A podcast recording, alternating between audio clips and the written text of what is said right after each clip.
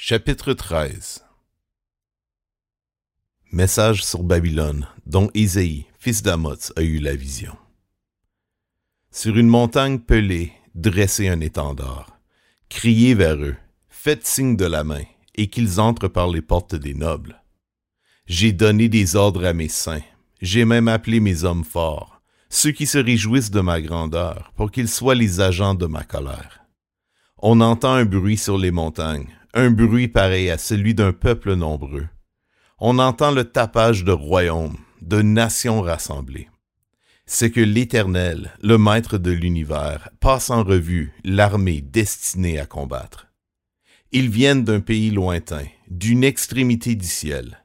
L'Éternel et les agents de sa fureur vont dévaster tout le pays. Lamentez-vous, car le jour de l'Éternel est proche. Il vient comme une dévastation décidée par le Tout-Puissant. C'est pourquoi tous baissent les bras. Tous les hommes se découragent. Ils sont terrifiés.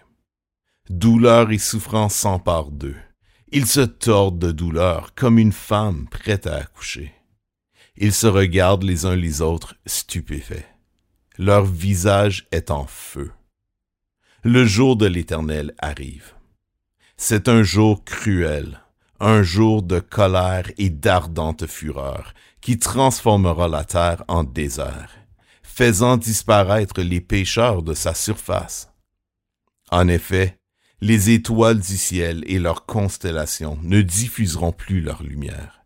Le soleil s'obscurcira dès son lever, et la lune ne fera plus briller sa lumière j'interviendrai contre le monde à cause du mal commis et contre les méchants à cause de leurs fautes. Je mettrai un terme à l'orgueil des hommes insolents et je rabaisserai l'arrogance des hommes violents. Je rendrai les êtres humains plus rares que l'or fin, les hommes plus rares que l'or d'Ophir. C'est pourquoi j'agiterai le ciel et la terre tremblera sur elle-même à cause de la fureur de l'Éternel le maître de l'univers, le jour de son ardente colère. Alors, comme une gazelle effarouchée, comme un troupeau sans berger, chacun se tournera vers son peuple, chacun se réfugiera dans son pays.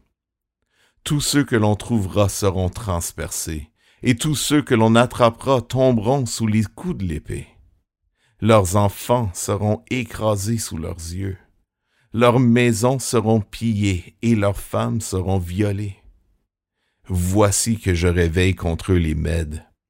Ils ne s'intéressent pas à l'argent et ne désirent pas l'or. De leurs arcs ils abattront les jeunes garçons.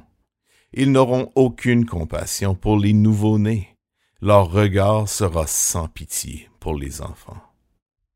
Alors Babylone, l'ornement des royaumes, la fière parure des Babyloniens, connaîtra la catastrophe dont Dieu a frappé Sodome et Gomorre. Elle ne sera plus jamais habitée. Elle ne sera plus jamais peuplée.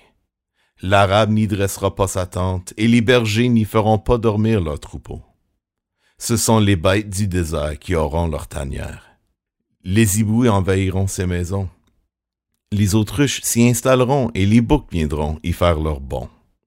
Les hyènes hurleront dans ses palais, et les chiens sauvages dans ses résidences de luxe.